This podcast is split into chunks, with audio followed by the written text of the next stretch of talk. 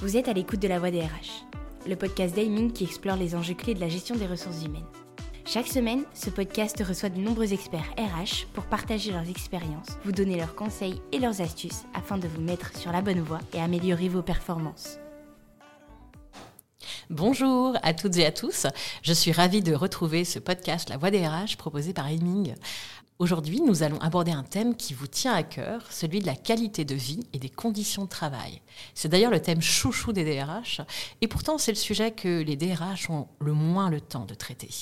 C'est aussi finalement un sujet qui n'est pas compris de la même manière par les uns et les autres, et c'est pour ça qu'on a eu envie de mieux préciser ce qu'est la QVCT, ce qu'on va faire euh, tout au long de deux épisodes. J'ai donc la chance de co-animer ces deux épisodes autour de la QVCT, et vous vous en doutez, en tant que manager du département conseil, euh, qualité de vie, conditions travail d'Aiming, ce thème m'est tout particulièrement familier et cher. Alors, pourquoi la QVCT Tout le monde en parle, mais au fond, est-ce qu'on sait réellement ce que c'est? Est-ce qu'on est tous d'accord sur la vision euh, de la QVCT et sur ce que, l'on doit mettre en place dans nos entreprises pour améliorer le bien-être et les conditions de travail? Ça, c'est vraiment moins sûr. Alors pour ça, je suis heureuse de partager aujourd'hui euh, la voix avec Anna Goua. Anna, je te laisse te présenter. Bonjour à tous, je suis Anna Goua, psychologue du travail dans le cabinet de conseil EMING et je suis ravie, Cécile, de partager cette conversation avec toi sur le sujet de la QVCT. Plaisir vraiment partagé. Tu penses que finalement, c'est quoi la QVCT Est-ce qu'il y a vraiment besoin de la définir?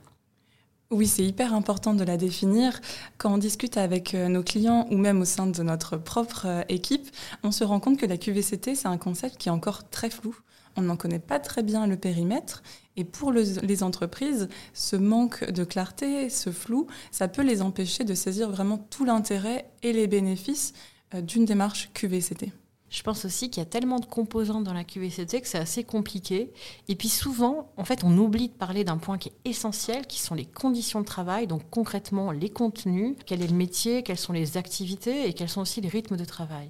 Anna, alors pourquoi ça serait toi la ça serait quoi pour toi la, QVCT alors écoute, c'est tout ce qu'on voit pendant la semaine de la QVCT, les massages, les corbeilles de fruits, les cours de yoga. Non, évidemment, je, te taquine. Euh, la QVCT, ce n'est pas cela, ou en tout cas, ce n'est pas que cela. Tu m'as vraiment fait peur, Anna. Hein. Est-ce que tu veux bien, du coup, recentrer le sujet? C'est quoi vraiment? Alors, de manière simple, pour faire de la QVCT, il y a trois points qui sont très importants à souligner. D'abord, ça va être la prise en compte des conditions de travail c'est-à-dire l'environnement, le climat social, l'évolution professionnelle, l'équilibre vie pro-vie perso.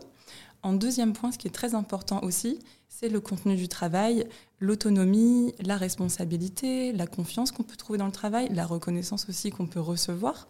Et le troisième point, euh, qui est euh, même crucial, j'ai envie de dire, c'est la capacité d'expression et d'action des salariés. Euh, c'est-à-dire leur laisser la possibilité de s'exprimer sur leurs conditions de travail et les entendre. C'est un peu comme une prise de pouls régulièrement à faire. Pour faire encore plus simple, c'est vraiment euh, questionner les conditions de travail et l'état des salariés des salariés, des équipes, des managers, ça concerne vraiment tout le monde. Et en fait, on, observe hein, assez souvent finalement des façons assez maladroites, malhabiles de faire de la QVCT. Et euh, quand on a commencé à préparer ce podcast toutes les deux, on a eu envie de donner des coups de gueule. Anna, tu te souviens? Donc on avait envie de donner des coups de gueule contre les dérives de la QVCT. Euh, est-ce que tu es OK pour qu'on remette les pendules à l'heure? Oui. Si je te dis Chief Happiness Officer, le fameux CHO. T'en penses quoi? Oh là là, tu commences bien. Alors, j'ai pas du tout envie de me mettre euh, les CHO euh, euh, à dos. Ça peut être très intéressant pour créer du lien, avoir des, petits événements en entreprise, mais c'est vraiment très important de ne pas s'arrêter à ça. Oui, parce qu'en plus, le risque, c'est que ça va alimenter ce qu'on appelle le happy washing, le great washing, c'est-à-dire finalement l'image autour de, du bien-être au travail. Et du coup, ça fait des fois des écarts assez importants avec la réalité interne de l'entreprise. Si je te dis marque employeur? Alors, pas de marque employeur sans QVCT. Et il faut vraiment pas se contenter d'un effet vitrine. Il faut vraiment aller interroger les pratiques internes. Ouais, c'est en fait c'est presque de la publicité mensongère parfois, hein, parce que si on a découvert euh, euh, que finalement les conditions n'étaient pas si euh, roses que celles qui sont vendues, du coup, bonjour pour rectifier le tir avec la nouvelle recrue. Et si je dis QVCT, c'est que les RH, c'est vraiment un sujet porté par les RH et uniquement eux Alors non plus, la QVCT n'est pas dans le portefeuille d'un seul acteur, hein, que ce soit RH ou partenaires sociaux, c'est vraiment une démarche avant tout collective, salariés, management aussi. moi, il y a autre chose qui me frappe justement en lien avec ça, c'est souvent dit, oui, j'ai pas le temps de faire de la QVCT. En fait, la QVCT, euh, on, en fait tout le temps, on en fait sans le savoir. Euh, inversement, on peut ne pas en faire du tout euh, en le sachant ou en le sachant pas trop. Donc l'idée, c'est vraiment de se dire que c'est dans un portefeuille global en fait. Hein. Ça intègre aussi bien sûr les RH et partenaires sociaux, et puis et puis en fait toutes les équipes. Et c'est vrai qu'au quotidien, on va pouvoir aller là-dessus. Et le tout, en fait, c'est vraiment de commencer par quelque chose en fonction des besoins et des, des souhaits, et aussi de la stratégie d'entreprise. Et puis aussi, il faut y aller pas à pas s'engager dans une démarche réaliste et réalisable, ça c'est vraiment important. Oui, complètement. Et il y a quelque chose aussi que j'ai envie euh, d'ajouter avec toutes ces dérives là dont on vient de, parler, les représentations parfois floues qu'on peut avoir de la QVCT, on voit vraiment que le C de QVCT n'a pas été ajouté au hasard. Ça date de, de 2002. Le C de QVCT, c'est pour conditions de travail.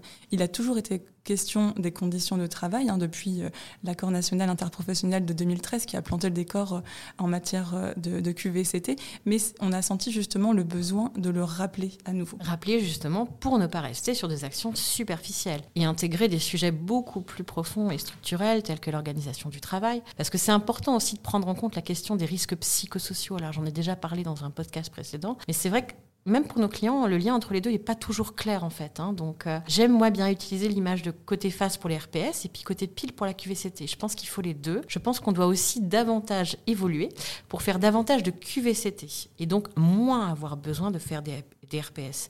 Et toi, Anna, en tant que psychologue, tu en penses quoi? Alors pour moi, le risque, c'est de faire de la QVCT à la place des RPS à la place des risques psychosociaux.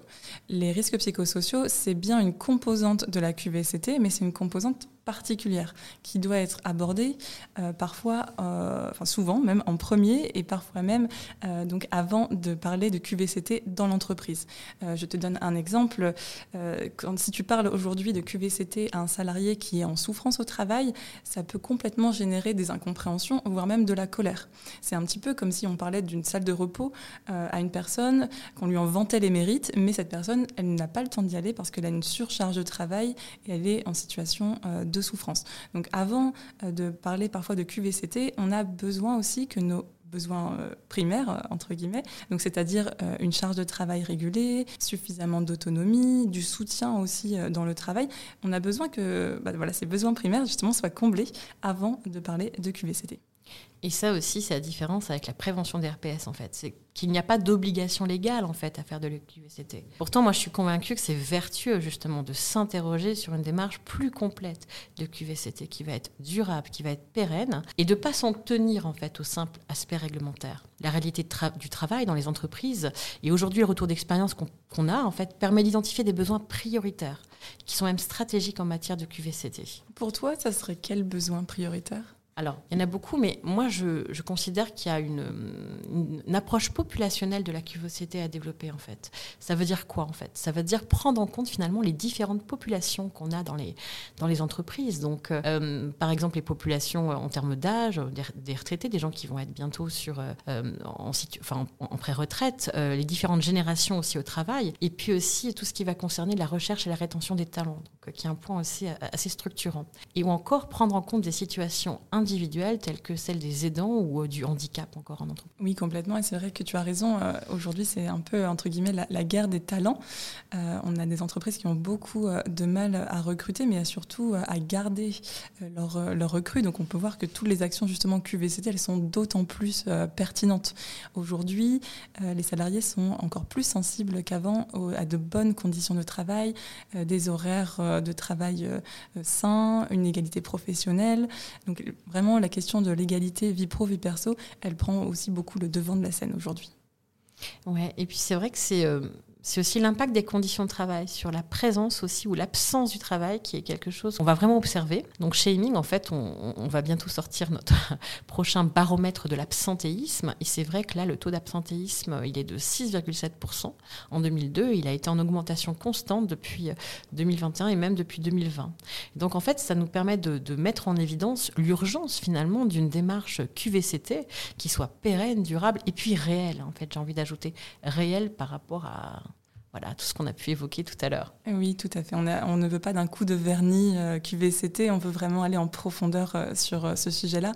Et c'est vrai qu'aujourd'hui, sans considération de, de l'humain, la performance durable, elle n'existe pas. Donc la production de valeur disparaît. Euh, et aujourd'hui, on ne veut plus venir au travail pour se faire maltraiter par de mauvaises conditions de travail, une mauvaise organisation du travail. Ça c'est clair. C'est vrai que des fois on parle de bonheur, mais là c'est la question c'est vraiment en tout cas de pas être malheureux très clairement. On n'est pas là pour ça, hein, c'est ce que tu dis. Et euh, du coup on peut conclure peut-être sur ce lien avec euh, la responsabilité sociétale de l'entreprise, hein, la RSE, euh, qui vise finalement à mettre l'humain au cœur même de la performance de l'entreprise. Et d'après moi la QVCT finalement ça booste complètement le S de la RSE. Nous voici donc au terme de ce premier épisode consacré euh, à la qualité de vie, conditions de travail. J'ai vraiment apprécié euh, ces échanges de points de vue euh, avec toi, Anna. On a tenté de démystifier la QVCT. Je te remercie vraiment et je te dis à très vite. Merci à toi, Cécile, c'était un plaisir. À bientôt. À très bientôt sur la voie des RH. Deming, la voie des RH qui propose un regard sur tous les sujets et problématiques ressources humaines du moment.